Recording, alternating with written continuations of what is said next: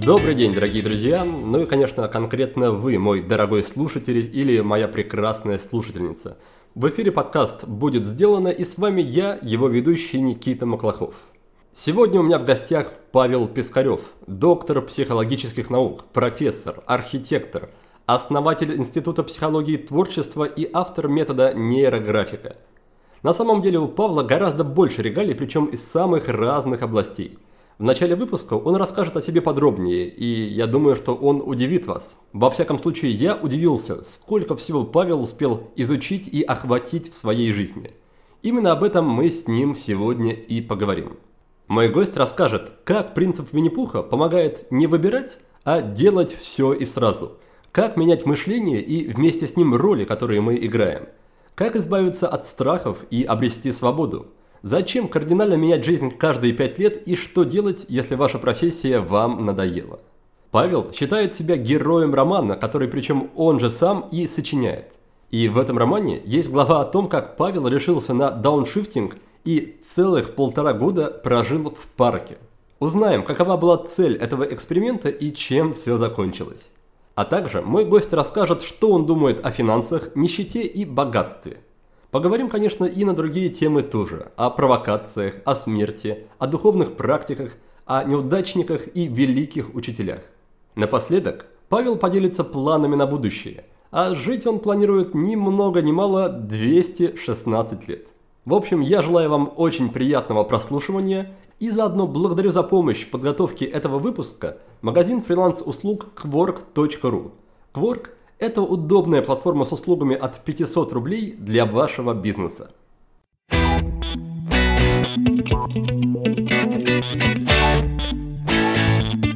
Павел, добрый день. Добрый день. Спасибо большое, что позволили мне заглянуть. Не знаю, как вы называете это офис, кабинет, ваше это моя студия. Студия, да, выглядит очень здорово. И у меня есть такой термин «поддерживающее пространство», когда само пространство тебя располагает каким-то действием. Вот я вижу, что ваше пространство, оно точно поддерживающее в сторону и здоровых каких-то практик, и духовных вещей. Очень здорово. Я бы это назвал даже не поддерживающее, а организующее пространство, потому что э, у меня есть теория пространства, и я считаю, что уж вокруг себя вокруг себя, в свое пространство, оно должно тебя организовывать. То есть это такая коммуникация между тобой и пространством. когда меня здесь нет, оно организовывает мою жизнь. В хорошем, в тонком смысле. В смысле тонких планов. Я, как обычно, перед нашей с вами беседой готовился к этой беседе, изучал интервью. Я читал, удивлялся и думал, что же вас больше, провокатора или фантазера, как вы сами считаете? К счастью, провокатора больше, потому что фантазия – это инструмент провокации, провокации покоя на динамику. И вот моя динамика в жизни – это провокация постоянная, это организация вызова себе, другим, там, прежде всего себе. И фантазия в этом смысле все время помогает себя на что-нибудь спровоцировать, очередную какую-нибудь затею э, большого или маленького масштаба. Ну, получается, что с точки зрения биографии, фактов, всех ваших бесчисленных мест жительства, событий, работ, профессий, это все правда, да? Я как бы немножко из тех формаций людей, где за неправду надо ответить. И у меня как-то вообще нет ни повода, ни причины, ни страсти говорить неправду. Дело не только в воспитании, дело в некотором кодексе чести. Сейчас это принято такое слово лайфхаки, да, это лайфхаки силы. Вот если позволите так, просто честное слово, это как бы категория, и все. Просто она принципиальная. Все правда, только я одно слово поправлю. У меня исчислимое количество мест, профессий укладывается в цифры. Мы как раз общались в прошлом выпуске с Дмитрием Шуменковым, и у него есть как раз идея о том, что в целом любая ложь в человеке, она, ну, скажем так, разбалансирует жизненные системы, ты начинаешь просто из этого болеть. То есть ложь напрямую ведет к заболеваниям, в том числе и на физическом плане. Но возвращаясь к биографии, давайте тогда попрошу вас просто в течение, не знаю, 15-20 секунд перечислить ваши основные регалии. Докторские степени, профессии, сертификаты там, и так далее, и так далее. Ну, это быстрее, чем 20 секунд. То есть основная регалия – автор, спикер, топосов, архитектор, доктор психологических наук, профессор, председатель Совета директоров МАНГА, Международной ассоциации нейрогештальт, председатель Творческого союза нейрографика при Союзе художников России и действительный член Международной академии психологических наук. Я думаю, что вот это из регалий, а, ну если еще перейти немножко в область такую брутальную, я бы сказал, личных достижений, там тоже есть регалии, они связаны больше со спортом. Я в прямом смысле слова не спортсмен, то есть у меня просто четвертый дан по семейдо, это такой full контакт. У меня первый дан тайцзи-джитсу нинпо. Давайте так, 18 плюс лет занятий тайцзи с участием в присутствии великих мастеров. То есть я учусь боевым искусством у людей, которых я по факту жизни считаю великими. Вот. Кроме того, я инструктор Техническая ассоциация дайвинга, это высшая тех, инструкторская ассоциация рекреационного дайвинга. Вот. Я мастер э, АИДа, это 4 звезды, это фридайвинг, нырять в глубину без акваланга. Вот, я инструктор первой помощи ФР, шкипер, конечно. Но кроме того, я занимаюсь, серьезно я к этому отношусь, не столь серьезно прямо сейчас занимаюсь целительством на, ур- ну, на уровне тонких вещей и восточной медицине. Почему сейчас не серьезно? Были периоды, когда я занимался очень серьезно, до определенных там регалий, квалификаций и прочее. Вот. Сейчас немножко другая деятельность, и я откладываю там, на 65 плюс вернуться к этим практикам, когда я чувствую, что мне это будет больше интересно, чем то, что я делаю сейчас. Но поддерживаю форму. Это важно, потому что нельзя бросить э, занятия, вообще нельзя бросить никаких занятий. В этом парадокс. Вот. Ну что еще? Ну, наверное, я очень квалифицированный человек в своей профессии, потому что за словом доктор психологических наук еще лежит пару десятков очень серьезных, хороших обучающих программ, бесконечного количества часов супервизии, ну и так далее, то есть профессии. Ну, наверное, сейчас еще правильно сказать автор мемов. Кстати, это уникально. А, я автор многих мемов, и меня сейчас как-то стали называть такой мистер Нейр, как в комиксе. Вот. Но так как я похож, то меня легко рисовать, бритоголовый, там прочее, прям такой этот иногда сравнивают с этим типом, который в «Матриксе», как его звали? Морфеус. Вот, Морфеус какой-то. То есть можно мультик нарисовать, комикс. То есть я такой мистер Нейра. Вот, но тем не менее у меня мемы живые. Это не просто мемы, это программы, это там еще. То есть я автор мемов. А, вот сейчас вышло три книжки в этом году. И я думаю, что к моей докторской диссертации еще там, по-моему, 8 хороших, глубоких интересных, по-моему, для чтения, для изучения монографий научных, вот, которые я ценю. И сейчас я больше про, ухожу от монографий к статьям, потому что ну, хочется закладывать новое поле деятельности, а потом уже опять их переводить в монографии. Я бы на этом остановился. Я отец двоих детей, мне это очень важно. Вообще, по-моему, прикольный чудак. Просто мне, мне жить интересно. Ладно, в 20 секунд вы не очень уложились, но, но все равно здорово. И хотел вспомнить, просто есть такая девушка, женщина Барбара Шер, и она в свое время ввела термин «дайверы и сканеры». Дайверы – это те, кто любит погружаться и изучать какое-то дело, до, доводя его до совершенства. А сканеры – это те, кому такие погружения, концентрация не близка. Они, наоборот, больше любят прыгать из области в область, охватывая широко, но, но не очень глубоко. Насколько вы согласны с такой категоризацией? Ну, абсолютно согласен с такой категоризацией. Метафоры сочные, а в общем-то это называется эксперт и специалист.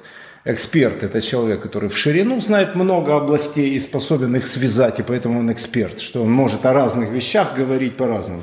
А специалист, который знает дело одно или два или три, но не слишком много в итоге, обычно – по глубину я очень согласен, это просто смачно сказала леди. К какому типу вы бы себя отнесли? Ну, вот принципиально и то, и другое.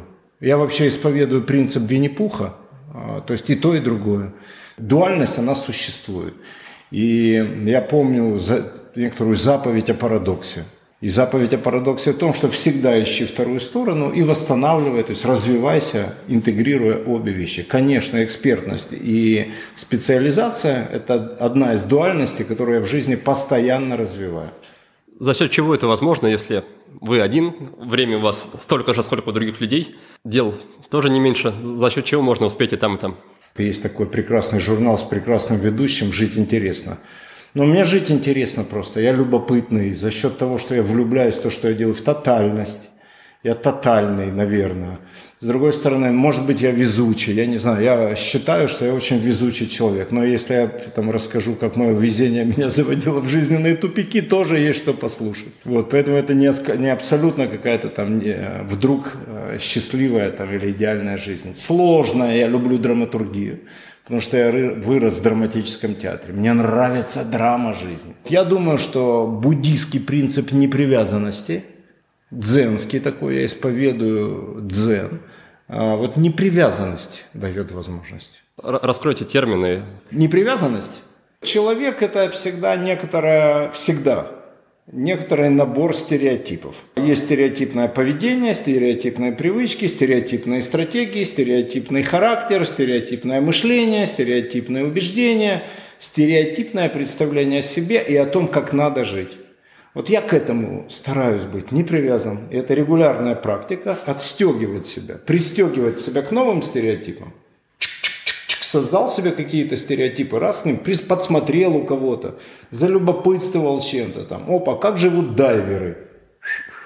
Хочешь освоить стереотип дайвера? Ну, во-первых, пройди это все до уровня инструктора, чтобы ты мог сказать, что ты знаешь все в глубину, если уж про дайвинг. Вот. Сделай это на самом деле, чтобы знать феноменологию дайвинга. Потому что использовать слово дайвинг, не ныряя, неприлично. Это, надо это знать на уровне чувств. А с другой стороны, ты создаешь, а вот так это надо. И тогда тебе надо отстегнуть себя сухопутного стать там как-то моряком. Ну, я, правда, в морское училище сразу после школы поступил в высшее. Это мое первое учебное заведение высшее. Поэтому у меня с морем своя вообще жизнь. Но дело не только в дайвинге, так во всем. Ты что-то пристегиваешь, что-то отстегиваешь. Хочешь быть успешным, пристегни себе другую реальность, отстегни себя от той. Оторвись, не будь привязан к себе неудачнику, не будь привязан к себе однонаправленному. Я, наверное, еще не только провокатор, я еще очень быстро реагирую на провокации, потому что не, поэтому непривязанность это тоже инструмент, как и воображение. То есть, когда меня что-то возмущает, я возмущаюсь. Вот. Вот. Меня много вещей в жизни возмущают по-хорошему. Например, когда я в детстве читал про Микеланджело, я, не знаю, я плакал, я перечитывал, я до сих пор, когда в том году смотрел, вышел фильм Кончаловского про Микеланджело, и я опять сидел и рыдал просто в кинотеатре, потому что я вскрываю, встречаюсь с Титаном. С Титаном вообще. И меня хорошие провокации доводят до безумного восхищения. Я хочу также пристегнуться к этому. А с другой стороны, меня провоцируют, когда мне говорят, это нельзя, это невозможно, это там, ну еще там хуже, не для тебя. Хотя я знаю одну вещь, сегодня фантазировал, что же не для меня. Я понял, что не для меня. Но боюсь, что и с этим буду бороться. Вот, и я просто куда-то, вот я провоцируюсь на жизненный вызов, на невозможное. А у меня, кстати, кредо на эту тему, все возможно. Вот с 2000 года я себе повесил кредо, все возможно. И оно у меня прям, я его не менял. Что на практике может означать выражение «отстегнись от себя неудачника»? Ну, во-первых, просто признай первое, что если у тебя что-то не так, что это твой выбор. То есть это вопрос ведь об ответственности, да, то есть вообще, если ты субъект, то есть если ты человек, прямоходящий, если ты субъект, если ты претендуешь на то, что у тебя есть право на слово, право быть, право вообще просто право, значит, ты делаешь выбор. Значит, все, что вокруг тебя есть, это просто результат твоих выборов. Даже прошлой жизни, простите за такую терминологию, если она кому-то приемлема, не обязательно. Но тем не менее, а, прошлой жизни, можно сказать, жизнь в школе, давайте так, да, или жизнь в предыдущей семье. Это был твой выбор. А, значит, если ты хочешь лучше, или по-другому, или разнообразнее, или как-нибудь деликатнее, ну, в общем, подстроить, то это опять твой выбор. Поэтому один выбор надо вспомнить. Если не можешь вспомнить момент, как ты его выбирал, ну, вспомни о его последствиях. Ну, например, ты выбрал быть слабым, и поэтому следствие, там, тебя обидели в школе, там тебе надавали где-то за ух, по уху, там где-то тебя оскорбили, ты не можешь ответить или глаз поднять на впереди идущего человека, потому что вдруг он сильнее. Ты Ты когда-то выбрал что-то не, встря... не встрять в конфликт. Может быть, тебе было три года человек, нет в тебе в этом вины.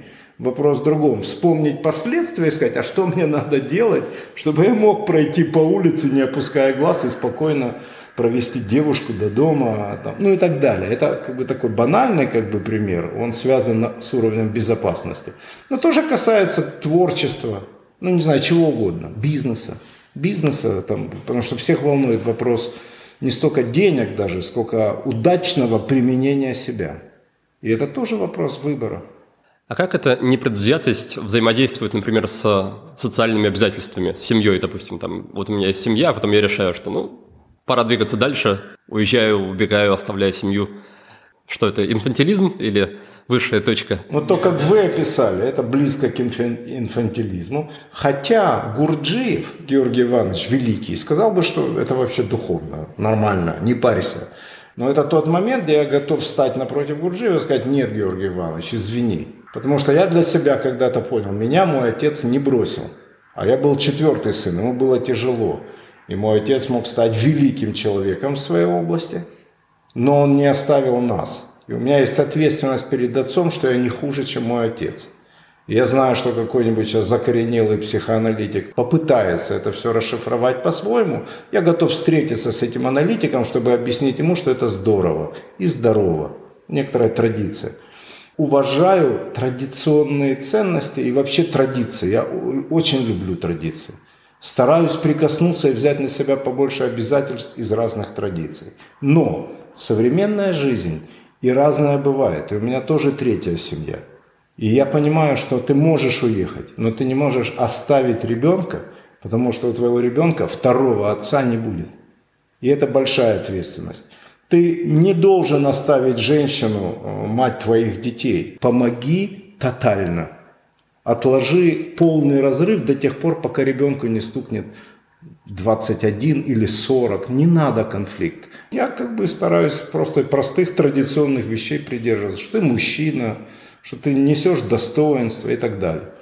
В некоторых моделях, в которых я существую, системах, серьезно существую, есть такая строчка, которая для меня одна из строчек кодекса, что чувство долга – твой панцирь. Панцирь. Это то, что тебя защищает вообще от всего, от оружия, от невзгод, от копья, от пули, то есть в бою. То есть твой панцирь, черепаху от насилия вообще. Чувство долга, твой панцирь. Я долго для себя это расшифровывал. То, что я сейчас говорю, не так же для меня звучало в 27, ну, кодекс есть кодекс, ты его принял, а потом начинаешь понимать вообще, под что ты подписался. Давайте поговорим про такой наиболее, я так понимаю, яркий пример вашей непредвзятости, про то событие, которое Денис мне неоднократно рассказывал про вашу жизнь в парке. Расскажите, в чем, был, в чем была идея, в чем был ваш импульс бросить все и, не знаю, начать бродяжничать, как, как вы для себя сами это называли? Ну, опять, это концептуально, я такой, я концептуалист. Концептуалист – это такой человек, которому надо минимум три повода, чтобы что-то сделать. Да, я жил в парке. Были ночи, когда я ночевал где-то у друзей, где, ну, то есть за полтора года разное было. Но я думаю, что там 500 ночей я провел под открытым небом в этот период. Первое, конечно, надо упоминать, хотя можно лукаво скрыть. Это было в теплой стране. Израиль. Это было в Израиле.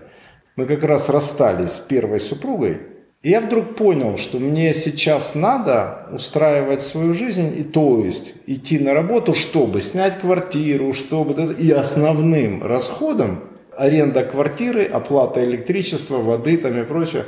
А мне это не надо, потому что если ходить на работу, то ты приходишь, ты платишь за то, что ты за то место, где ты спишь.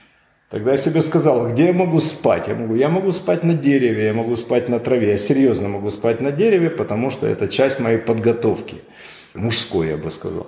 Вот, я тогда сказал, так стоп, если есть негде спать, вот, и, значит, я могу не ходить на работу. Вот, да, супер, а на еду, на самом деле, мало, э, много не надо. Поэтому первый повод был вообще просто переорганизовать жизнь и сделать некоторый вот, иррациональный ход – с другой стороны, знаете, чистая экология, просто вопрос экологии, потому что более экологично я не жил никогда.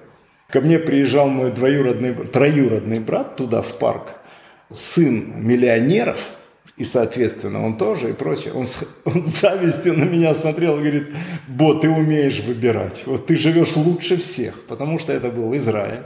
Все живут в асфальте, как там редкое деревце где-то на улице. А у меня парк, потрясающий парк, безумно красивый. Сейчас его чуть-чуть набрали там инфраструктуру, он уже даже сейчас не такой, как в тот романтический период. Сквозь парк течет река, на реке стоит клуб гребли.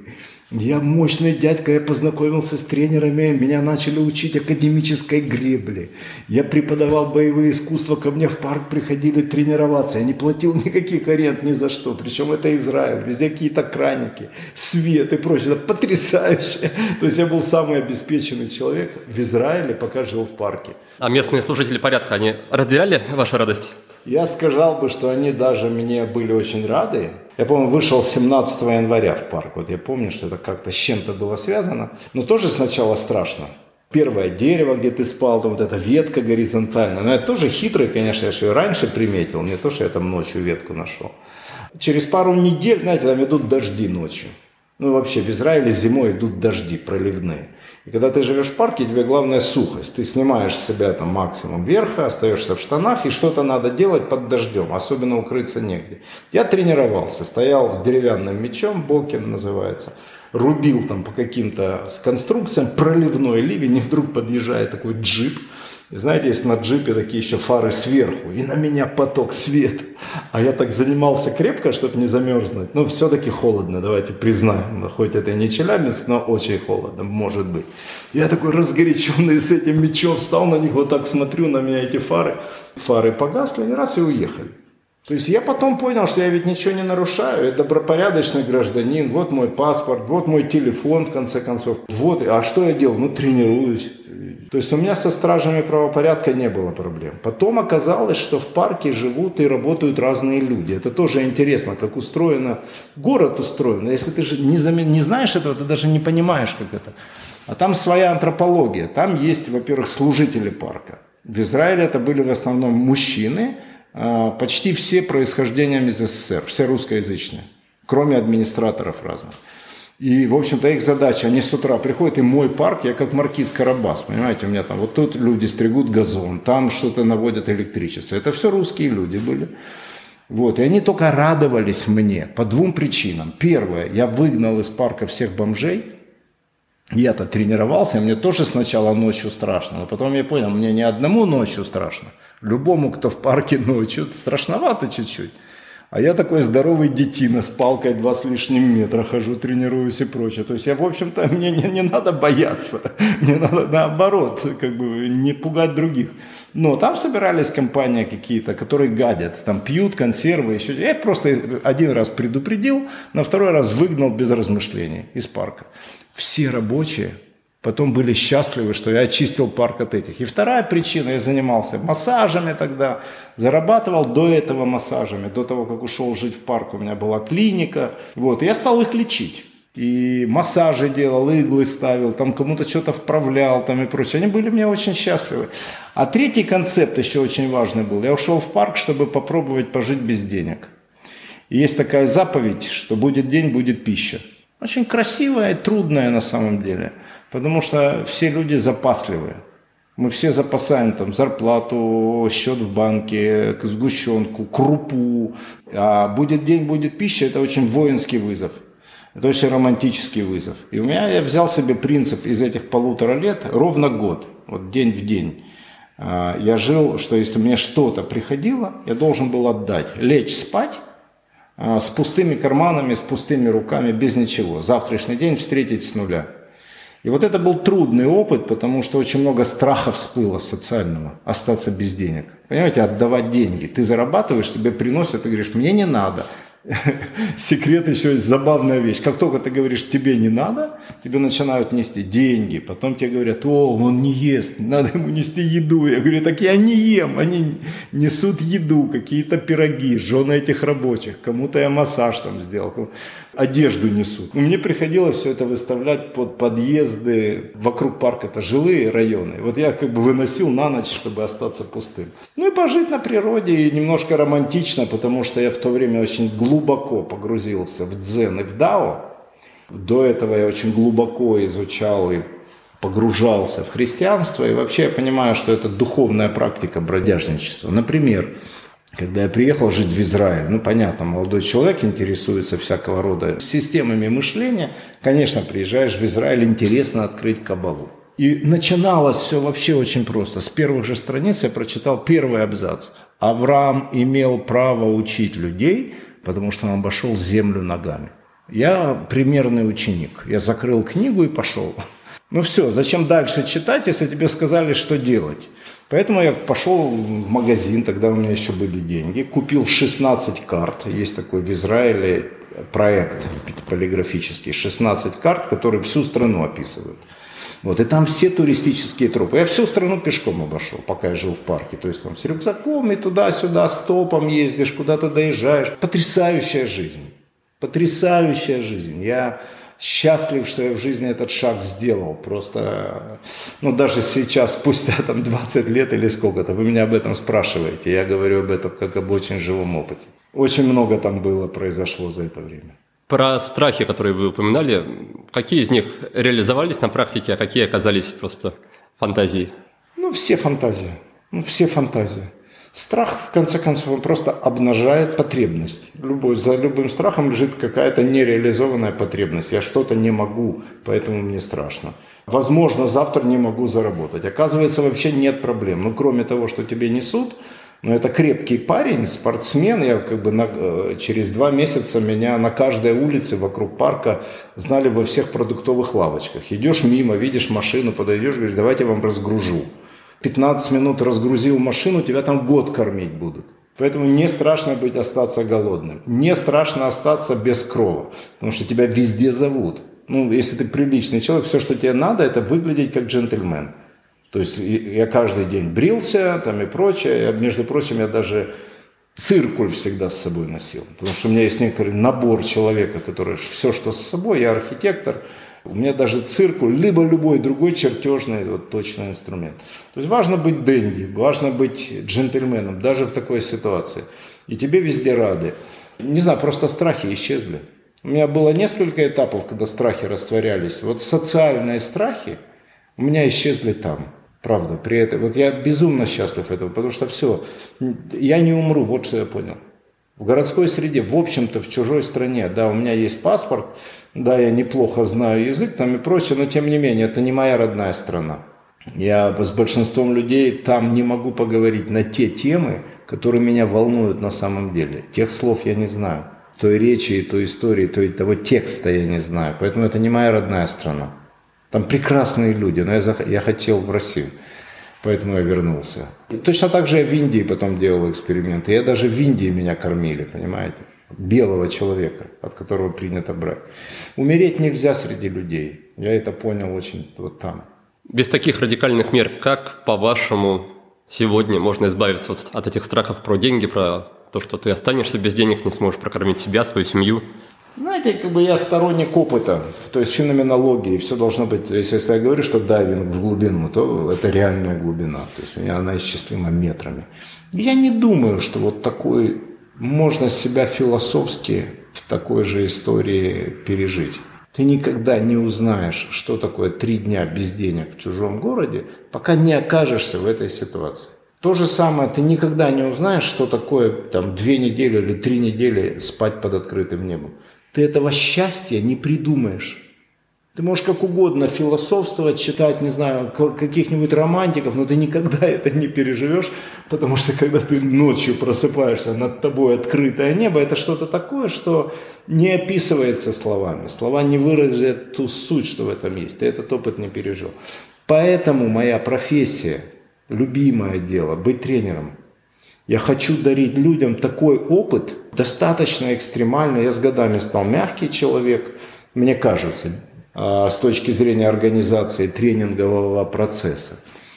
Но тем не менее я люблю организовывать опыт людям, который сам прожил, я просто люблю делиться тем счастьем, формами счастья, которые мне выпали в жизни. И я их продолжаю набирать без, без, без усталости, потому что нравится. Ну, вместе с тем мы с вами сейчас беседуем, к сожалению или к счастью, не в парке, в хорошем месте, в прекрасном районе Питера. И скажите, удается ли вам сейчас сохранять эту непривязанность к деньгам, когда ну, деньги, судя по всему, уже есть в вашей жизни? Ну, во-первых, мы живем, мы сейчас в парке, если вы обратили внимание. Просто встаньте, и вы увидите, что вы в парке, понимаете? То есть я намеренно искал это, потому что когда я ушел из парка дисциплинированно, я поставил себе мечту. Мечта была такая – жить в парке. И там, где мы сейчас находимся, это одно из мест, чтобы вот буквально, потому что парк. Это был генеральный повод для приобретения этой студии. С другой стороны, насколько я не привязан, знаете, если ты один раз отвязался от чего-то, то ты свободен.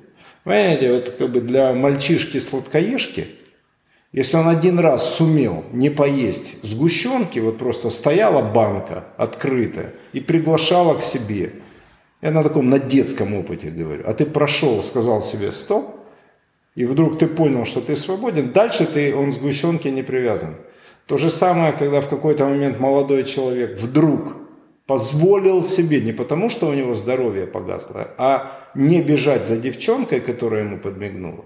Он как бы чуть свободнее от инстинкта, а, который его зовет флиртовать. И так далее, и так далее. Если ты один раз переборол себя и окунулся в прорубь, ты свободен от страха холодной воды. Все, ты это кайф. То же самое с деньгами. Вот то же самое. Наступают иногда кризисные моменты, когда у тебя появляется второй ребенок. Ну или там в тот момент у меня был первый, у тебя маленький ребенок. Вот тут обостряется очень большой, сильно инстинкт э, защиты, э, обеспечения безопасности. На уровне инстинкта я это понимаю. Я просто осознаю, что меня что-то заставляет бояться остаться без денег. Беременная жена, э, маленький ребенок. Конечно, тут у меня обязательство просто добыть. А так у меня нет этих обязательств. Но с другой стороны, я все-таки, мы ведь разумные люди, я не против культуры, я за культуру тотально. И жить обеспеченными, уметь зарабатывать, это ведь большое искусство, творчество, восторг, бесконечно интересная, трудная игра. Но чем больше ты знаешь правила и навыков этой игры, тем легче. Поэтому с годами все приходит. И финансы приходят в хороших объемах. Живешь себе в парке просто за хорошими окнами. Смотришь парк. Что, на ваш взгляд, в целом полезно знать о финансах, о деньгах, чтобы жить ну, благополучно, чтобы... Ну, во-первых, что это хорошо. Вот просто, что деньги, финансы, правильно говорить финансы, да, и деньги как часть финансовой системы, что это хорошо. Этим нельзя пренебрегать.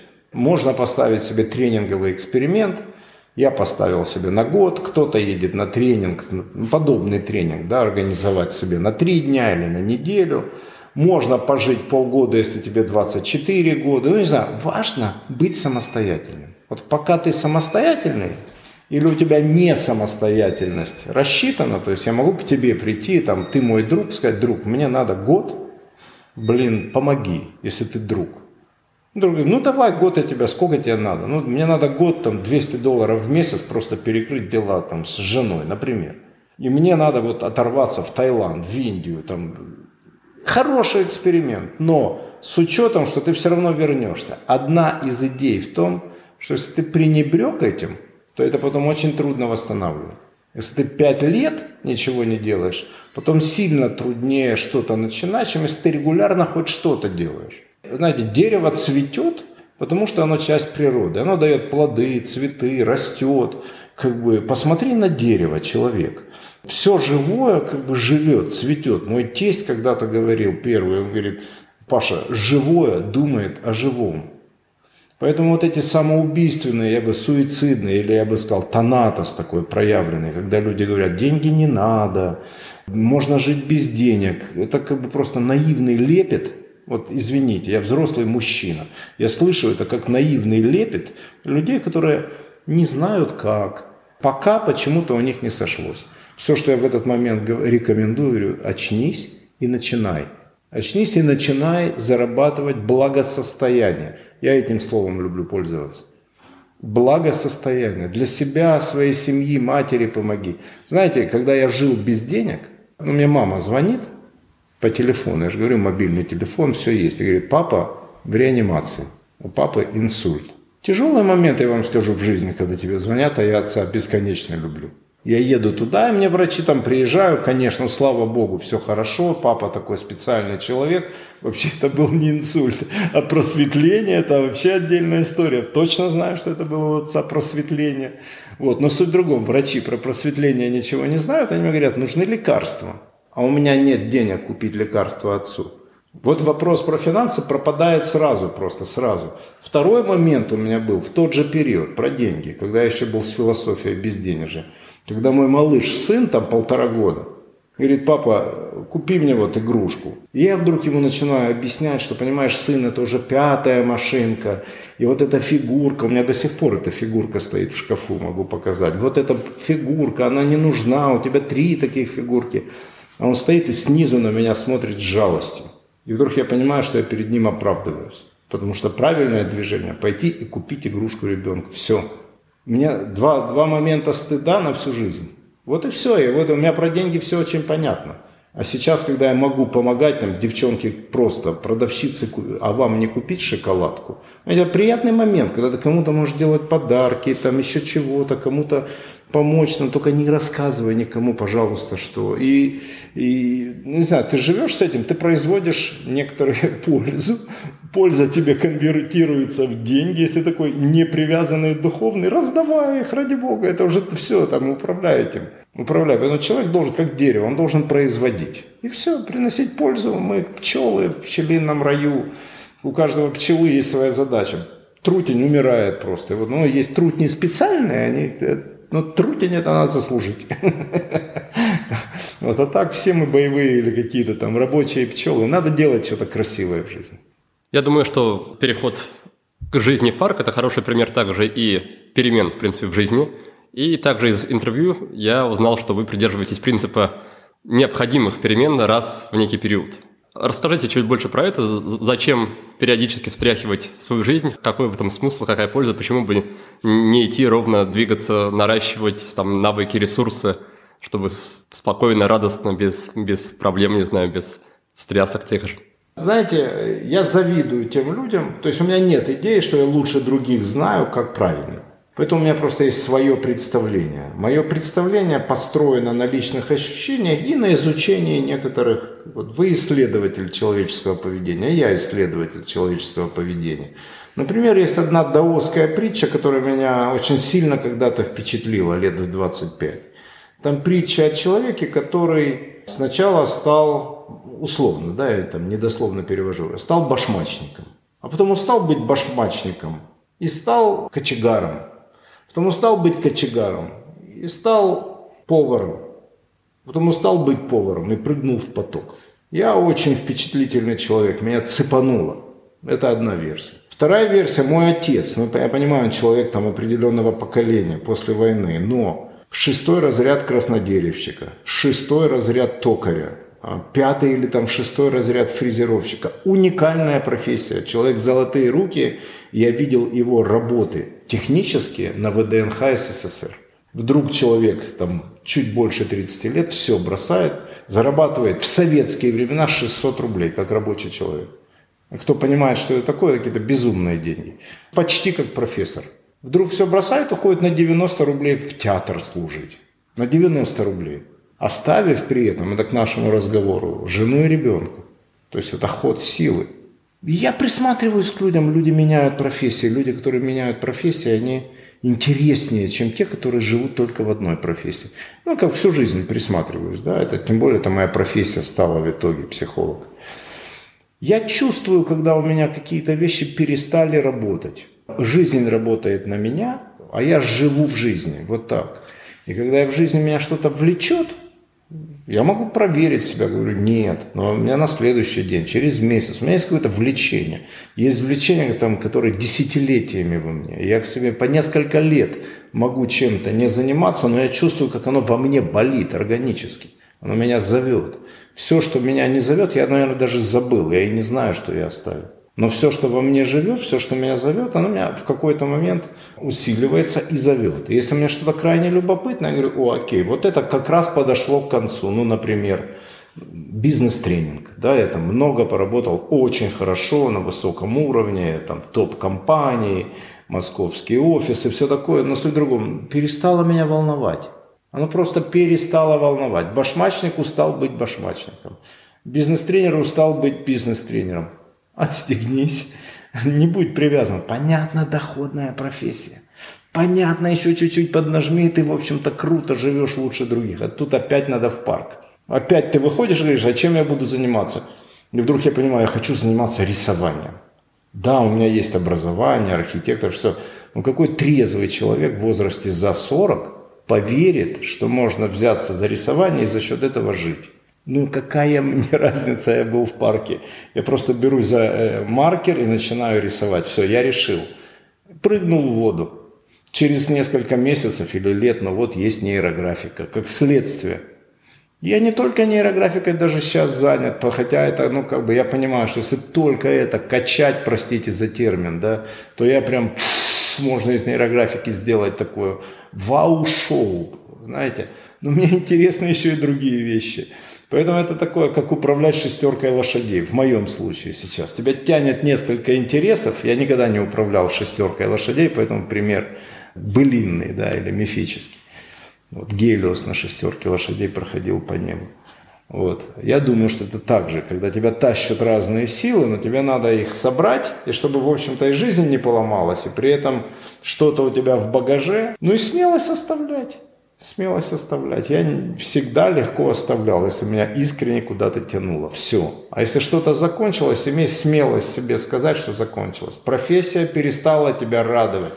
Уходи как можно быстрее. Все, ищи, а что тебе интересно, превращай это в профессию и иди. Нет детей, живут молодые люди. Перестали друг друга волновать, нет детей. Быстрее расходитесь, хорошую вечеринку и расходитесь, раз, все, раз вы уже друг друга не волнуете. Мне кажется, трудность еще в том, что люди часто начинают связывать свою ценность как человека, как личности с тем, что они имеют или с тем, что они делают. Там, если у меня нет денег, то я там, ничтожество. Если я Э, не буду работать вот по этой профессии, которой посвятил 20 лет, то, то кто я такой? Потому что я уже с ней, с ней жился. Что делать с этим? Ну, во-первых, э, с деньгами ты или без денег ты все равно ничтожество. По крайней мере, я точно ничтожество, потому что когда я, не знаю, я знаю, что меня прибьет кирпич, понимаете, сосулька. Я ничтожество. Я очень хорошо понимаю, что я, в общем-то, с точки зрения Вселенной или истории, я ничтожество. Мне, как бы, мне очень нравится это, потому что это снимает с меня лишнее обременение. Мне не надо быть великим вообще. С другой стороны, если я не занимаюсь этой профессией, тогда а кем? А чем я могу заниматься? Другую профессию создать. И весь смысл пораньше начать развивать свою, я это называю мультиролевую личность, либо свою универсальность. Ну, то есть для меня это, опять, это часть профессии, это то, чем я делюсь с людьми, что строить свою жизнь многогранно. Предусмотри тот момент, что однажды тебе будет 70, и у тебя могут болеть ноги. Поэтому будь добр к 70 годам, заработай на мазь, массажистку и автомобиль. Ну, предусмотри в 30, предусмотри, потому что когда у тебя заболят ноги, а у тебя не будет денег, дай бог, чтобы у тебя были дети, но они будут страдать, потому что они должны почему-то за тобой ухаживать. А тебе всего 70, и ты просто про, прощелкал нормальную вещь, позаботиться о себе в старости. Ну а кто за тебя позаботится? Ну вот и все. И поэтому я как бы просто, я думаю, что это искусство стратегии, если говорить это каким-то языком таким возвышенным, либо я бы это вписал во второй том афоризмов житейской мудрости Шопенгауэра, знаете. Ну, потому что это просто житейская мудрость. Позвольте мне прерваться, чтобы сказать спасибо нашему партнеру, банку ВТБ, за помощь в подготовке этого выпуска. ВТБ есть все, что необходимо для перезагрузки вашего бизнеса. Так, в банке есть замечательный цифровой сервис для предпринимателей. Это приложение под названием ВТБ Бизнес QR – вы можете принимать безналичные платежи в любом месте прямо со смартфона, быстро и просто, с помощью уникального QR-кода. Устанавливайте приложение, регистрируйтесь, вводите сумму и назначение платежа. Далее приложение формирует QR-код, а ваш покупатель сканирует его и в течение 15 секунд деньги у вас. Приложение полностью бесплатное. Для приема платежей по QR-коду предпринимателям необходимо иметь расчетный счет в банке ВТБ. Если у вас еще нет расчетного счета ВТБ, открыть его просто, причем это можно сделать бесплатно с пакетом услуг под названием «На старте». При этом один год обслуживания вы получите в подарок. ВТБ Бизнес QR подходит для любого типа бизнеса – ИП, ООО и самозанятых. Кстати, для самозанятых есть приятные дополнительные функции. Регистрация и снятие с учета в налоговой инспекции, формирование и отправка чеков, учет дохода и получение квитанции на оплату налога. В общем, приложение является технологичной, простой в применении и выгодной альтернативой эквайрингу. Кстати, еще одно классное приложение от ВТБ для индивидуальных предпринимателей – это мобильная бухгалтерия под названием «Цифра». Цифра полностью покрывает все потребности, связанные с расчетом, оплатой налогов и сдачей отчетности ФНС. Каждый клиент получает персонального бухгалтера, который окажет профессиональную консультацию в приложении. Приятно, что ВТБ создает крутые и удобные сервисы для бизнеса – с упором на такие компании и предприятия, как мы. То есть все для малого бизнеса. Все подробности вы сможете узнать по ссылке на странице с описанием этого выпуска. Банк ВТБ ПАО 0+. Как у вас происходит погружение в новую, новую сферу, новую тему? Может быть, какая-то система своя есть, технология обучения? Как вы так быстро осваиваете там до уровня инструктора, профессора, преподавателя? Есть принцип освоить полностью. Ну, то есть, чтобы знать все, чтобы можно было слагать об этом мнение. Знаете, я не люблю, когда человек, у которого экспертиза, например, наполовину какой-нибудь квалификации, а он так судит обо всем, как будто бы он великий мастер. Поэтому имеешь, хочешь о чем-то судить, постигни на определенный уровень квалификации, который позволяет тебе выражать свое мнение. Раз. Дальше я понимаю, что есть наука такая, акмеология, наука о труде. Там есть статистика, что профессия а, до уровня такой специалист. То есть, чтобы стать мастером, надо чем-то заниматься 12 лет. Чтобы быть твердым профессионалом, надо чем-то заниматься 7 лет. Это данные статистические. Неважно, повар ты, сантехник, хирург, нейрохирург. Есть вот просто время. Это одна из причин, почему образование 5 лет мурыжат там студентов, учат какой-то билиберде там иногда, ходят с кафедры на кафедру, но им надо удержать людей 5-7 лет в профессии, ну, то есть 5 лет института и 2 года стажировки. И он вдруг раз и становится профессионалом. Поэтому я меряю дистанцию такую. О, окей, я могу 7 лет чем-то позаниматься. Да, окей. 7 лет я встраиваю в свою жизнь и понимаю, начинаешь, учись у лучших обязательно. Учись у лучших. Хочешь быть дайвером, найди себе инструктора, который тебя будет там просто кислорода лишить под водой. И с этим инструктором ты научишься, как выходить из сложных ситуаций под водой, если не дай бог они произойдут. Но если ты инструктор и обязан отвечаешь за жизнь других людей. Ну и так далее. Я даже не шучу, потому что я учился у такого инструктора. Вот я специально к нему стучался в двери. Такой инструктор, который говорит, окей, окей, дайвинг, дайвинг, ныряем, ныряем. А потом у людей непонятно, что под водой. Это ведь игра с жизнью. Там учишься боевому искусству, учишься там, где учат боевому искусству, где есть и искусство, и бой настоящий, а не вот это, когда онлайн кунг-фу. Да, то есть, что тоже, в общем-то, неплохо, но тогда назови себе честно, что ты делаешь. Я думаю, один из принципов – честно относиться к тому, что ты делаешь, честно, с честью. И вот тут фантазия как раз и романтизм. Кстати, знаете, откуда термин произошел? Термин даже не раннего средневековья, а термин уже эпохи просвещения, один, чуть ли не Шеллинг.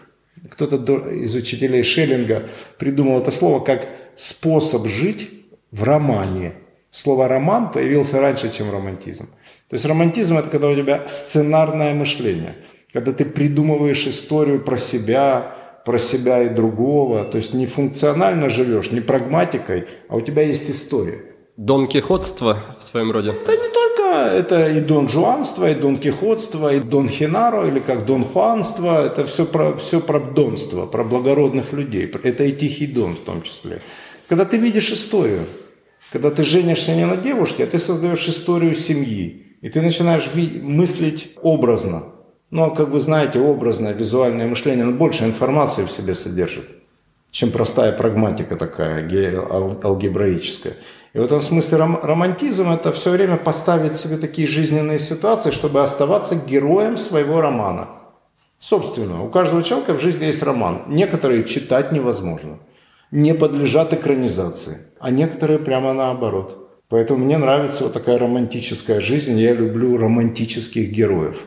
То есть людей, которые проживают красивые, вот, иногда фрагменты, новеллы, иногда повести, длинные куски. А некоторые проживают романы. У них длинная романтическая жизнь. Интересно ведь?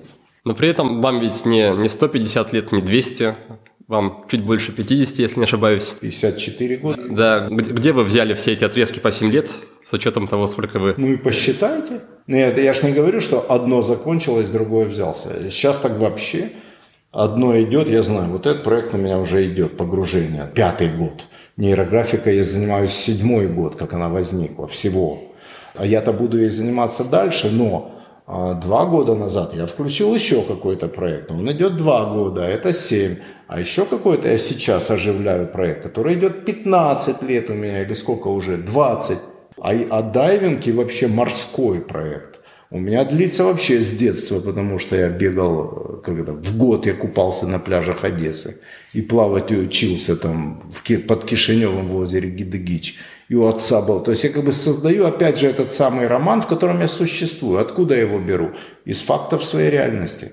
Поэтому есть несколько стадий я сейчас как бы больше про себя или про проект? Куда развернуть ответ? Если про себя, то это постоянное самоопределение. Ты с чем-то встречаешься, и вдруг себя спрашиваешь, а как давно в твоей жизни это? Я могу взять предмет в руки, ну он ханк, и сказать, о, ханк, новая вещь. С другой стороны, ханк – это часть того, что у меня в детстве был барабан, понимаете? Это я давным-давно барабанщик – а еще у меня друзья барабанщики, а еще я там тогда. И вдруг я понимаю, что мой роман вот раскрывается через этот предмет, и я уже не первый день им занимаюсь.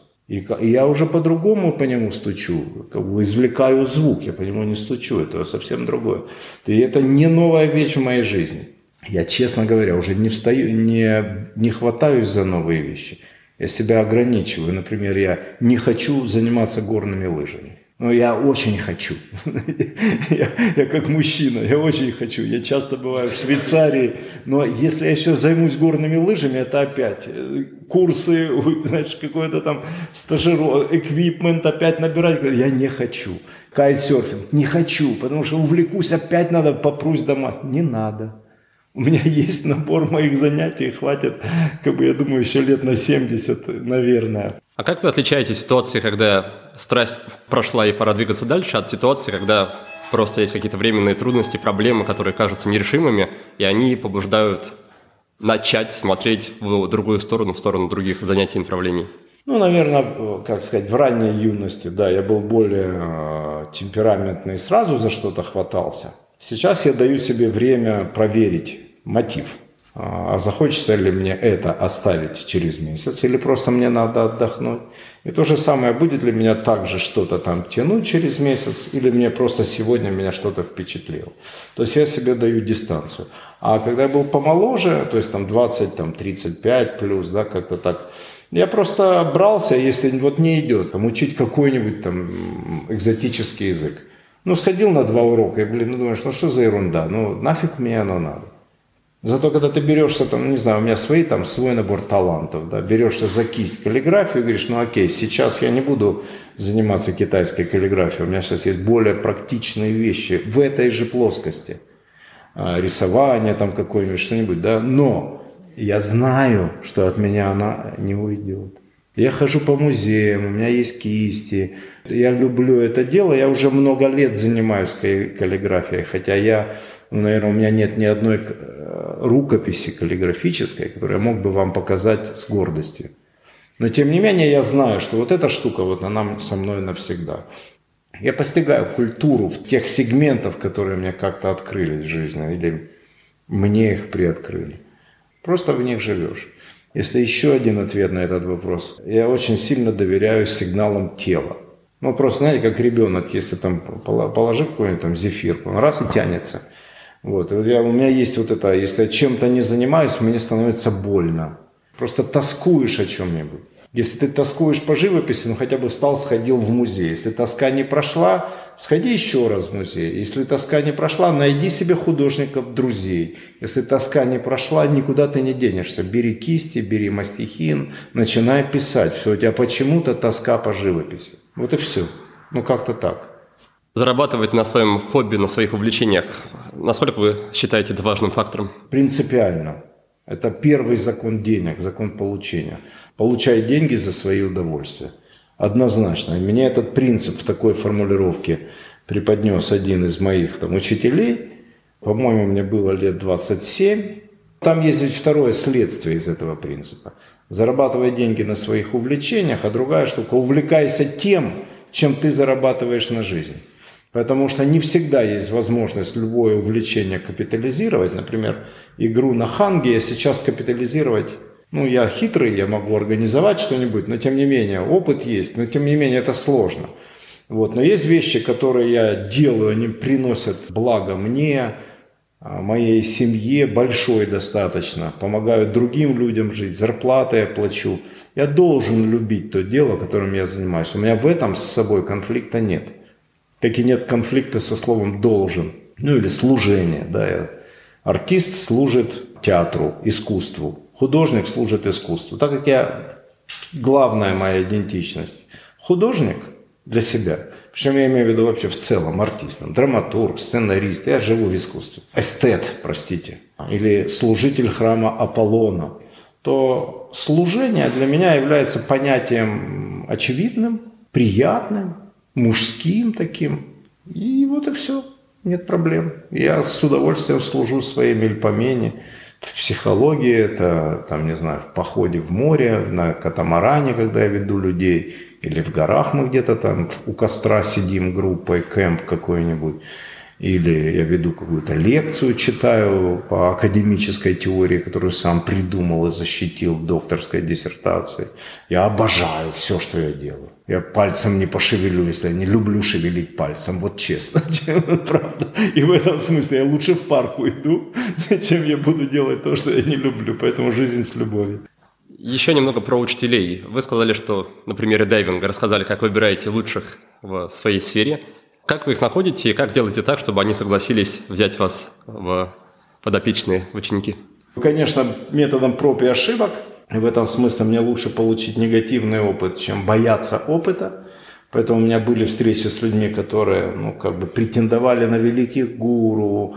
Я даже не собираюсь их осуждать. Но по некоторым моим критериям они не идут в мои учителя. Вот мне не интересно. Для меня это должен быть человек аутентичный. Просто мой учитель психологии – это аутентичный психолог. Это, блин, шикарнейший человек. Если я иду заниматься там определенного вида практикой на татами, я вижу, как этот человек, он меня поражает аутентичностью. Вот когда я поражен аутентичностью учителя, все остальное, во-первых, не мое дело, я не сужу. Просто если у меня есть учитель, все, я больше не сужу. Пьет он водку, развелся он с женой, или он опустил ноги в воду и сидит на берегу реки. Это не мое дело. Все, я его, он мастер. То есть первая рамка вот эта. И в этом смысле у меня как бы немножко восточное такое отношение. Ос, поклон, полное принятие и служение. Поэтому я всем своим учителям служу, помогаю, как-то я могу защитить своего сенсея. То есть, ну это нормально, когда ученик встанет грудью, защищая своего сенсея. Да? Даже если сенсей лучше как-то подготовлен, но тем не менее ты бросаешься на самую трудную работу школы, потому что учишься в школе. Не бывает э, обучения вне школы. Даже если ты один ученик, все, школа появилась. И ты начинаешь служить делу своего учителя.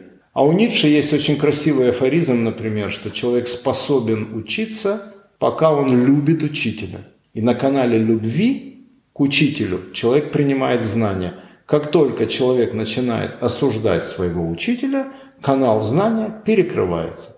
Это Ницше. А, что очень совпадает с восточными идеями, что я благодарен, один из принципов, пяти принципов рейки. Именно сегодня, именно сейчас я благодарен своим родителям и учителям. Почему? Корысть простая. Не потому что я какой-то там сверхблагодарный, просто ты перестал быть благодарным, тебе отрезали канал, вот и все. То есть ты не, дерево не любит какой-то корень. Корень говорит, ладно, хорошо, на этом месте вырастет другое дерево. Дерево засыхает. Вот и все. И поэтому я, с одной стороны, я восхищаюсь учителями, кто меня способен поразить. Не важно, кто чему. Я у Дениса кое-чему учусь. С удовольствием, может быть, у вас бы с чему-нибудь научился, надо чуть поближе вас узнать. Я в этом смысле жадный. Вот как бы я учусь иногда из-под тяжка, но все равно благородно служу этому процессу. Поэтому в чем-то я служу там, своим друзьям, которые ничего об этом не подозревают. Раскройте немножко этот термин аутентичность. Как, как вы оцениваете? Это внутренний, внутренний отклик какой-то просто? Не, аутентичность – это тождественно. Я, я понимаю да, значение, но как на практике? Вот я полный ноль, не знаю, в карате. Как я буду определять, аутентичный ли там, вот этот дядя, который машет кулаками передо мной или не очень? Ну, я не знаю, кто сейчас может быть полный ноль в карате. То есть ты все равно хотя бы понимаешь, там, о, карате – это ну, без лома я ведь тоже не сразу прусь куда-нибудь учителя первого, кто машет кулаками. От, открой интернет, там в наше время чуть-чуть, посмотри книжки. Ну, что-то, о, наверное, это белое кимоно. Ну, условно, для мальчиков в 12 лет, да, которые не разбираются. Наверное, это белое кимоно. Я учился вещам разрушительным, знаете. Но все равно учитель никогда не учит э, разрушить без того, чтобы что-то создать. Вот я знаю людей в очень сложных профессиях, достаточно у меня широкий круг мужских таких контактов, друзей, как бы каких-то, знаете, люди героических профессий, что называется. Никто из них не является проповедником зла. Более того, чем за каждым мастером стоит какой-то ценностный ряд. Искусство это называется. У кого-то есть ценность воина, военного, есть ценность спасателя на воде, ценность, не знаю, повар.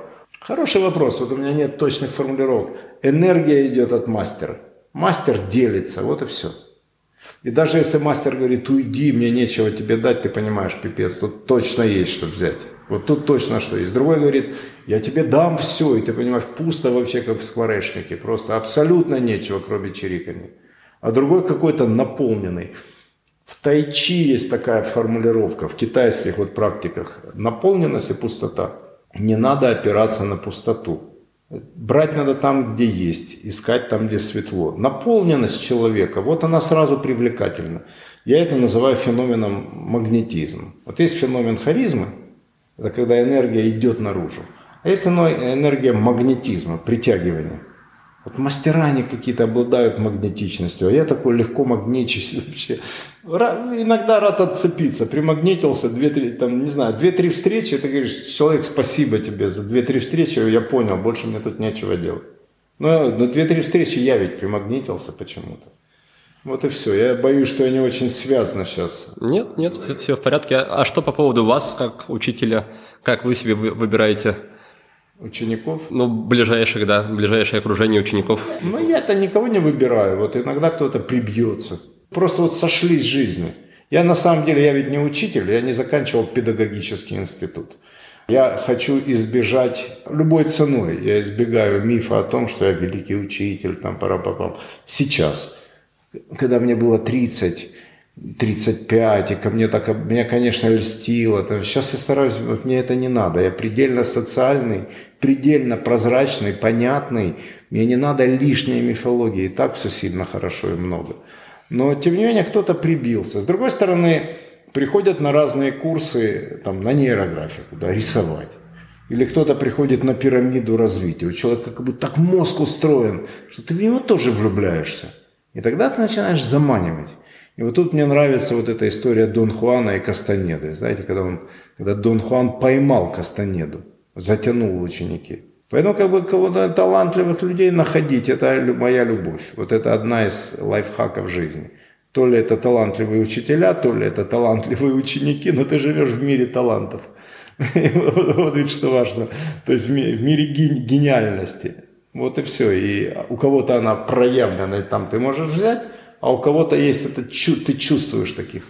И тебе хочется это когда. Вот в этом коучинг. Ну, я вижу это почти во всех. Ну, у кого хоть как-то глаза сверкают, о, отлично, докажи мне, что у тебя вообще есть мотив хоть чему-то. Вот и все. Я думаю, вот тут ответ. Да, спасибо за ответ. Давайте немножко поменяем тему. Не знаю, неожиданно или нет, но иногда люблю спрашивать на эту тему гостей. Расскажите, что вы думаете про смерть? Правильно сказать такой короткий ответ. Я про смерть не думаю. Почему? Потому что очень много прожито. И более того, я могу сказать, что лучшие в жизни переживания связаны с самыми большими духовными А нет, не было сильнее переживания в жизни, чем всякие духовные открытия, вот буквально там, просветление, сатори, самадхи, назовите их любым словом, я могу иронизировать на эту тему, но это правда. Они все через практики смерти ко мне пришли. Смерть – философская категория. Можно о ней как-то мыслить, очень интересно изучать культуру смерти. Есть много интереснейших книг. Архетип смерти, миф о смерти. Одиссей спускался куда-то. Это целая такая область. С другой стороны, вот этот опыт и очень много пройдено организация, организовано практики по поводу смерти. Ну, например, там до сих пор я веду раз в году семинар на тему смерти. Вот раз в году перед 21 декабря, когда сменяется вот эта самая длинная ночь, вот там я уже несколько лет провожу такое. Это, так сказать, моя минимальная организационная включенность, но тему эту не бросаю. Даже в этом году я отказался вести тренинг по рождению, дал своим ученикам. А смерть, говорю, я приду и проведу сам. Потому что это потрясающее пространство, когда ты умеешь туда войти. Там вообще, это вот как про парк, только это вообще другой парк. И словами я его не, не, даже не возьмусь рассказывать. С другой стороны, я 10 лет проводил кемпы такие в специальном месте, второго такого места я не знаю, где так же можно организовать. Но с другой стороны, я и для себя этот проект закрыл, он мне больше не интересен. Где мы собирали людей на неделю, и за неделю проводили такую практику, что там на третью ночь всех погружали в могилы, рыли, вот, у нас была потрясающая команда, техники специальные и прочее, когда мы проводили людей через опыт смерти с очень глубоким прикосновением даже к, месту. Ну, вот, могила, захоронение, засыпали песком, там, правда, безумно, безупречно по безопасности. За 10 лет у нас ну, больше тысячи человек прошло это. Примерно 80-100 человек в смену было, а мы делали 2-3 смены подряд. Ни разу ни у кого не было ничего дурного. То ли нас что-то хранит, то ли вот эта подготовка, то ли понимание темы и так далее, и так далее. Но важно одно, что пока человек вопрос смерти не решил, жизни не будет. Все, точка. Поэтому непривязанность – это смерть. Самая простая практика смерти – начинать говорить «да». Просто «да». Соглашаться. Потому что всегда, когда ты согласен, тебя нет, ты умираешь. В каждом твоем согласии – ты умираешь. Это доведет тебя до экстаза. И парадокс в том, что смерть это сам это, это экстаз. Смерть бывает биологическая, я про нее ничего не знаю. Но психологическая смерть, феномен, который сдерживает психику, я изучаю, надеюсь, никогда не брошу. И даже по определенным принципам постараюсь его обмануть. Обмануть смерть. Это кто нам завещал? Кастанеда. У него там Дон Хуан э, говорил, Кастанеде есть четыре врага. Последнее – это смерть. Вот обмануть смерть, а попробуй в жизни. Вот это интересная задача. Интересная задача – заработать первый миллион. Нет вопросов. Первый миллион рублей, потом еще какой-нибудь первый миллион. Интересная задача. Но когда заработал, он как бы понятно, и вдруг ты понимаешь, что кто-то еще, и что, в общем-то, обычная себе задача. Она просто взрослая задача. А вот обмануть смерть – это интересная задача. Это задача, которую ты не можешь пренебречь. Ты можешь пренебречь миллионами и сказать, мне достаточно 999. Ну, да. А смертью ты не можешь пренебречь. И в этом лежит экзистенциальная философия, весь экзистенциальный подход, безумно сейчас популярный, кстати. Это, в общем-то, вопрос человека, жизни и смерти. Но это решаемая задача. Вот что важно помнить современный человек, что это решаемая задача – что философия и тексты на эту тему – это не единственное наследие, которое связывает человека со смертью. Существует множество практик традиционных и прочее. Этому надо научиться, это надо прожить, все, и ты свободен. Когда вы говорили, что не думаете о смерти, вы имели в виду, что закрыли этот вопрос и больше вам не приходится думать об этом? Много надумано, с другой стороны есть опыт переживания, меня это лично не волнует. Я могу думать о смерти как о феномене сейчас, там книжку, наверное, на эту тему или там одну главу я посвящу смерти в одной из книг, точно. Там интервью недавно большое давал на тему смерти.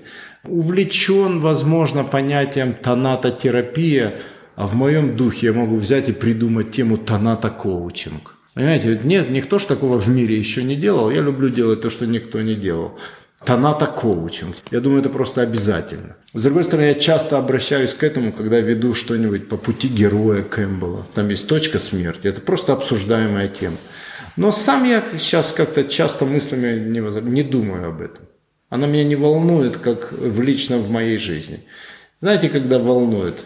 Когда либо, могу сейчас предположить, просто давно такого не было, но было время, когда вот подряд несколько ситуаций смерти – там весть какая-то пришла, там по телевизору почему-то тебя это беспокоит. Понимаете, вот есть вещи, а вдруг, вдруг стало беспокоить. Там ты увидел какой-то случай, потом ты открыл какую-то книгу, и там про смерть, и ты вдруг понимаешь, что так, что-то происходит. Очнись, вот сейчас надо думать об этом, потому что сигналы говорят, что смерть где-то рядом. Вот, я вот к этим вещам чуткий. Точно так же, как так, к золотой монете, точно так же. О, где-то тут что-то. Есть это ощущение. Иногда это на уровне телесности, запахов. Потому что у смерти есть свой запах. Это не мои выдумки, это просто феноменологические показатели одной из медицинских систем. Вот. Иногда смотришь на человека, и можно поставить себе критерии. Раньше я этим увлекался. Вот сколько в нем жизни, а сколько смерти. Я знаю, что часто в лексиконе, в моем, это не, не запретные слова, это уже умерло. Звучит, а это не живое какое-то, а этот мертвый. Я могу так сказать про человека. Это грубовато, я вряд ли в лицо такое скажу, это не моей профессии. Я не могу такое в лицо сказать. Но для себя я могу кого-то определить. Ну, это мертвый человек. Ну, ну, извините. Ну, особенно если приходит какой-то, я хочу зарабатывать деньги там как-то. Ну, вообще не про это. Видно, человеку надо денег, но он не хочет их зарабатывать. Он в этом смысле просто мертвый, он не, даже не рожденный. Ну, и так ведь бывает, да? Ну, так, чтобы прям думать откинуться и думать, не думать. А что насчет момента моря и идеи стойков о том, что ощущение того, что смерть рядом, всегда поджидает нас, крадет наши дни, а что это ощущение придает больше, больше вкус жизни и больше, больше ценности? Ну, я согласен. Я вообще, мне стойки нравятся, мне стойки близки. Они, ну, конечно, социальные ребята. И в этом смысле путь воина. Я имею в виду и воина такого, метафизический воин, там, пожалуйста. А с другой стороны, я, как бы, я человек с татами, там, из разных мест, знаете, под водой или на море, когда я встречался с моментами, когда быстро вспоминаешь, что ты не вечный, очень быстро вспоминаешь. Вот, и когда ты помнишь об этом, ты реже попадаешь в такие ситуации. Это часть профессиональной работы, кстати. Это часть заботы об окружающих, о ребенке, например. У кого есть ребенок, у того чувствительность безопасности сильно выше, чем у того, у кого детей нет. Я думаю, что это очень красивый танец, постоянный. Потому что если забываешься, то оно накипает, это просто существующая энергия. Фрейд ведь говорил два главных, я с ним в этом согласен, мне нравится. Эрос и Танатос, вот две движущих сил. Одна сила э, возникновения, другая сила уничтожения. Расскажите, какое место сейчас в вашей жизни занимают такие духовные темы? Вы упоминали про разного рода духовные переживания. Насколько я знаю, вы проходили не один, не два, там больше десяти випасан да, длинных. Как это вас стыкуется с материальностью, с темой денег? Какое место в этом занимает? Вопрос поставили прям как сейчас, да, тут, тут надо смотреть масштаб этого сейчас. Ну, например, вчера, позавчера, сегодня я провожу дзен-ретрит онлайн. И вообще в 2020 году у меня сильно обострилась, вот это, не то, что она, она обострилась, появилась возможность включить, потребность. Люди требуют покой. Чем я могу помочь людям в 2020 году? Ну, я думаю, что любой профессионал, да, психолог, коуч должен себе такой вопрос был поставить. Любой, не любой, я себе поставил. Одна, один из видов помощи – это дать людям э, больше духовности сейчас – потому что социальный стресс был высокий. Вот начались вдруг новые форматы, дзен-ретрит онлайн. Я провел в 2020 году ну, много часов, ну не знаю, за сотню ли, но много. И очень этому рад, потому что это как бы сама ситуация меня вернула в практику давания. А с другой стороны, я никогда с этим не расстаюсь уже, ну не знаю, с 21 или в 22 года у меня, по-моему, в 22 года у меня в мае 9-10 мая у меня было первое такое сумасшедшее, что можно назвать самадхи, неизгладимое впечатление. Вот, я с тех пор никогда это не оставлял. Считаю обязательной практикой, обязательной практикой. Поэтому раз в какое-то время обязательно длинный ретрит. 4 или 5, 4 ретрита я провел, пятый намечен сам дзенских, ну, 12 випасан, 2 анапанасаны.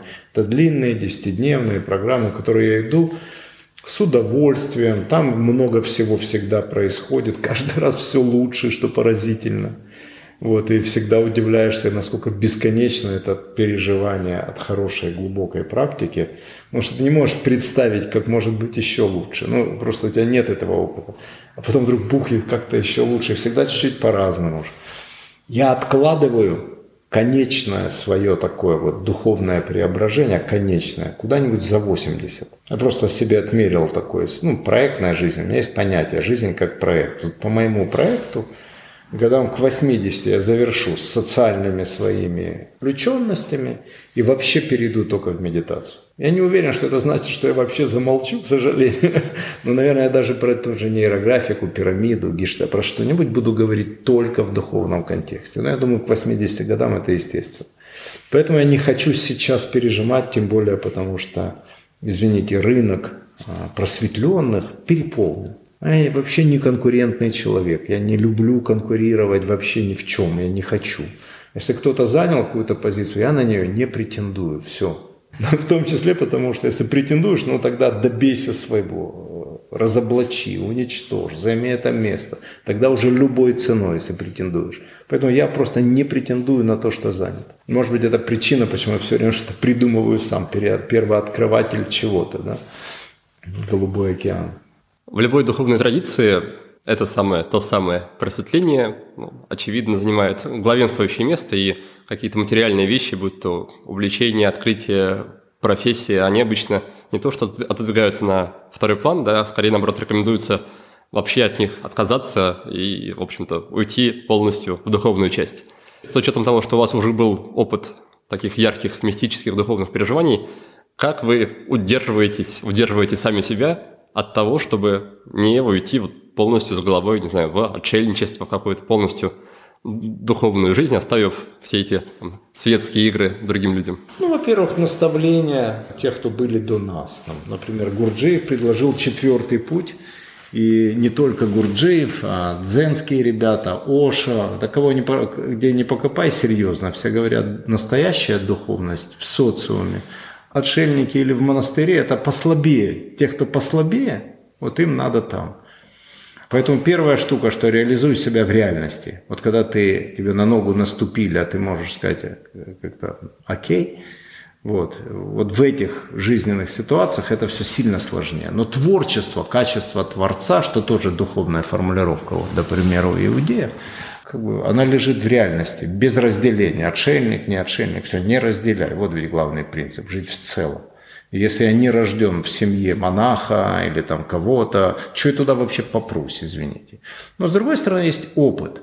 И поэтому я, да, чтобы пережить просветление, надо отказаться от всего. Например, то же самое, что я говорил в парке, там это было, но для меня это было уже легче, потому что вот отказ от всего такого тотального у меня был еще до этого парка. Сыну я своему советую заняться духовной практикой, ему там едва за 20, он давно занимается и все, но я ему говорю, слушай, выдели такой момент, пока ты не начал учиться, пока ты не накопил ничего, не заработал, тебе нечего терять. И переживи это, пока тебе минимум отказов.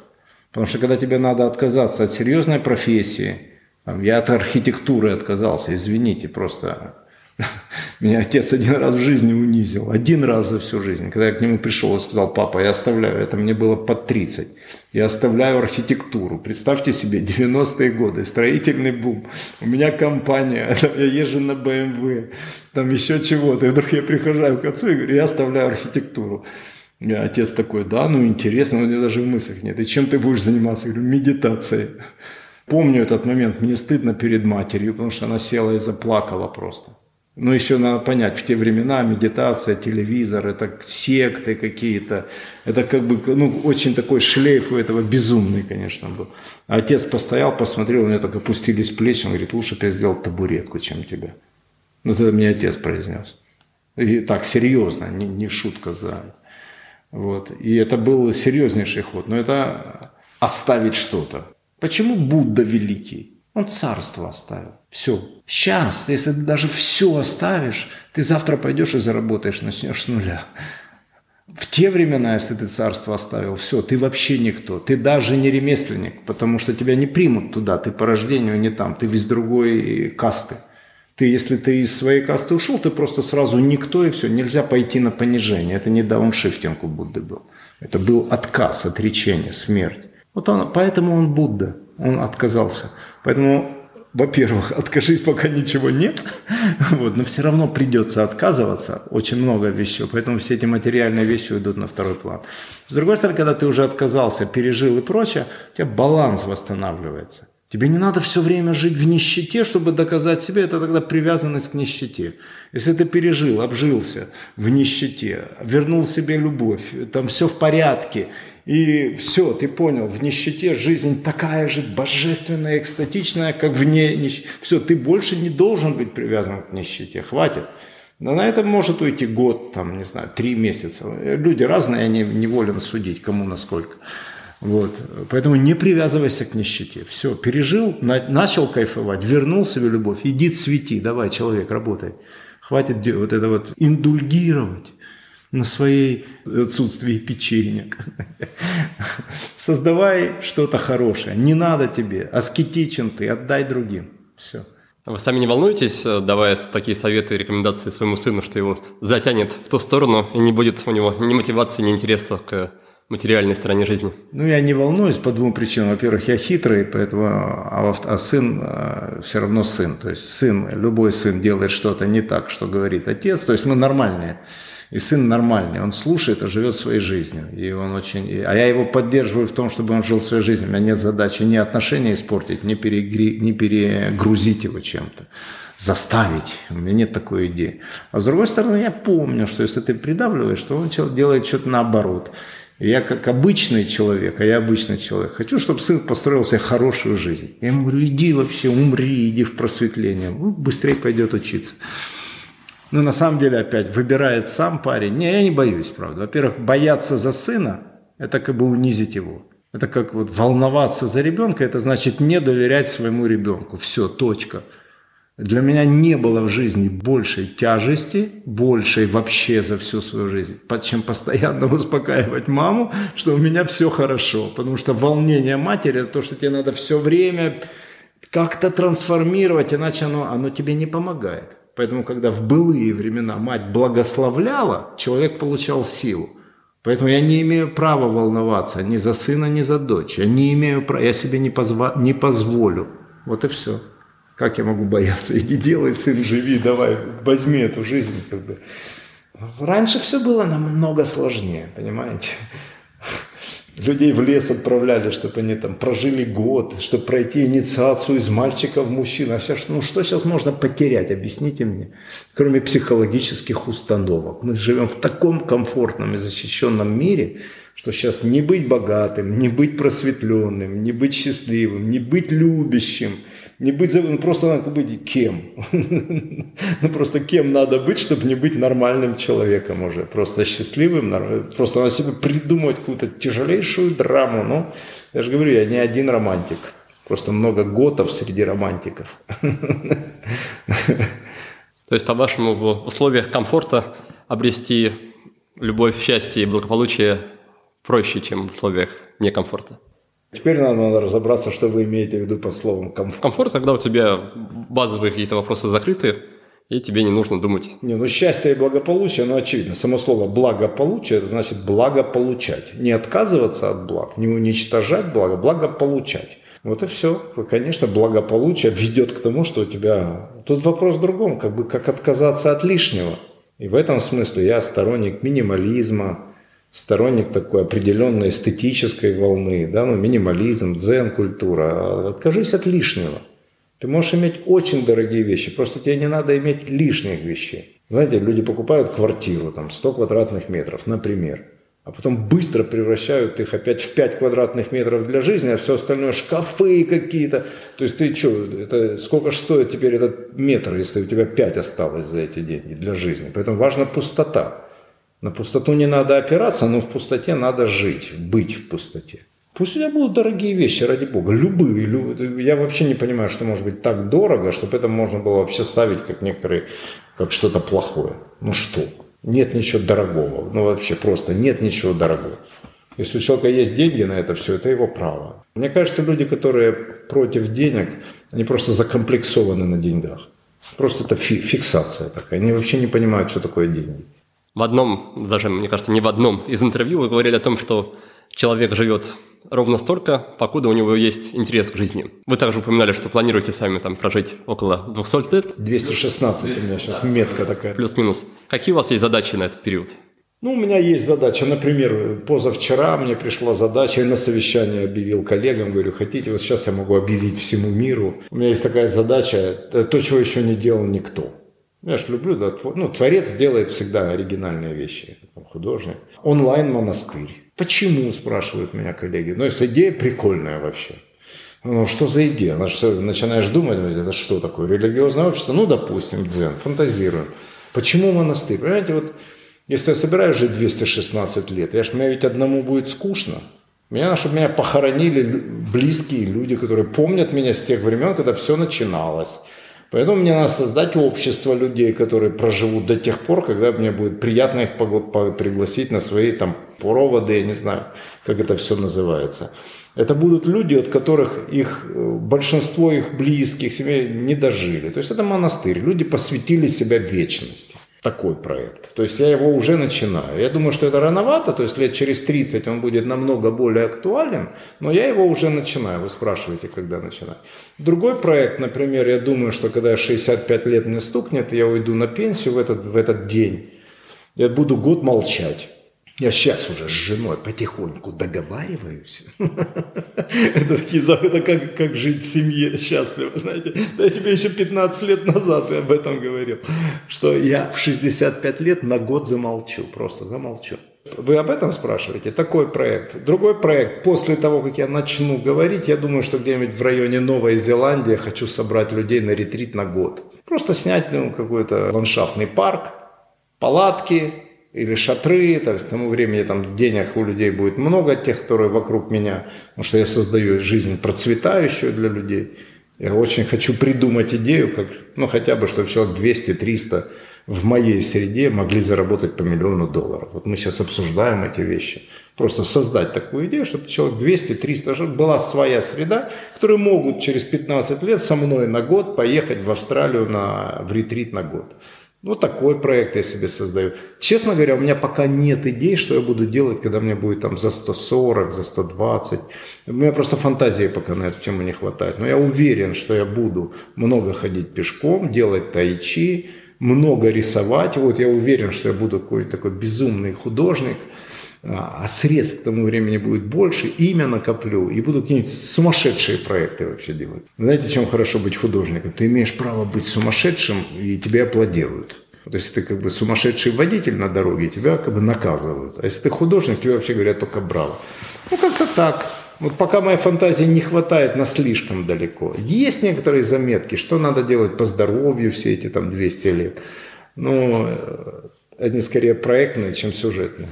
Хорошо, давайте тогда постепенно переходить к нашей финальной рубрике. В рубрике 5 коротких вопросов, а длина ответов вы выбираете ее сами. Первый пункт, первый вопрос, он про книгу, а, не считая ваших собственных. Знаете, у меня есть такой критерий. Одна книга, которую я бы взял на необитаемый остров. Дао Дэ Цзин. Коротко и ясно обо всем. Вот самая лучшая книга, по-моему. Да, у нас как раз был не так давно в гостях Бронислав Виногродский, который как раз занимается переводами, в том числе этой китайских э, текстов, да, прекрасный Бронислав. Второй пункт про практику, привычку, ритуал, что-то, что вы делаете ежедневно, и это с вами давно, и останется еще тоже надолго. Я делаю коротко дзен, медитацию, остановки. Это важнее всего. Третий пункт про вопрос, который, может быть, вы задаете уже сами себе или предлагаете другим людям задавать самим себе, чтобы они в себе что-то узнали, открыли, пришли к чему-то. Что такое сотворить?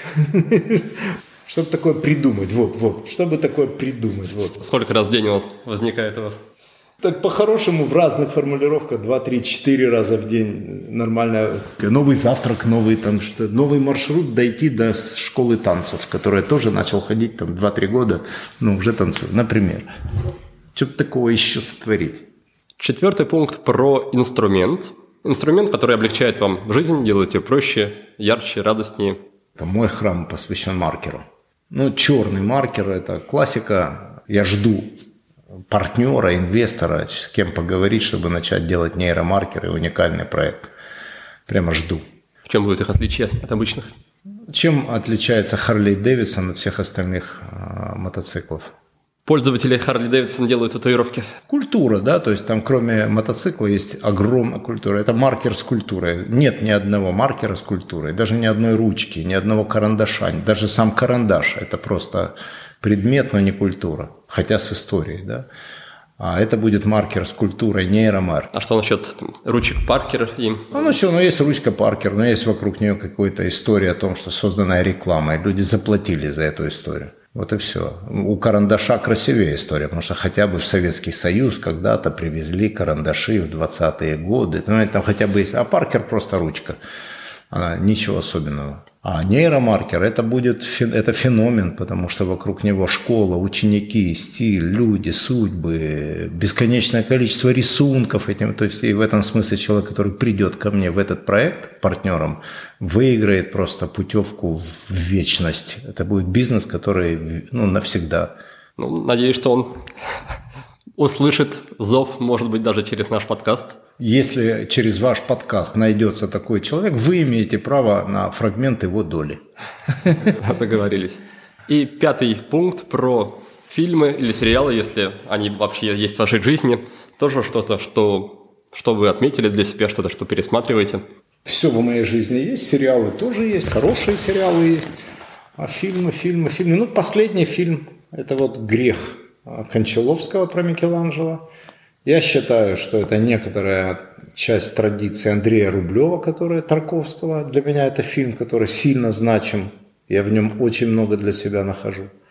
Когда-то на меня сильно повлиял полет над гнездом кукушки. Первый день, как я вернулся и демобилизовался из советской армии, я зашел в кинотеатр в 9 утра после зарядки. Была премьера «Полет над гнездом кукушки». Одесса, Черемушки, кинотеатр «Москва». Я вышел из кинотеатра в 10 вечера после последнего сеанса. И он просто заложил в мою жизнь этот фильм. Сразу, первый же день после армии. Вот такой фильм.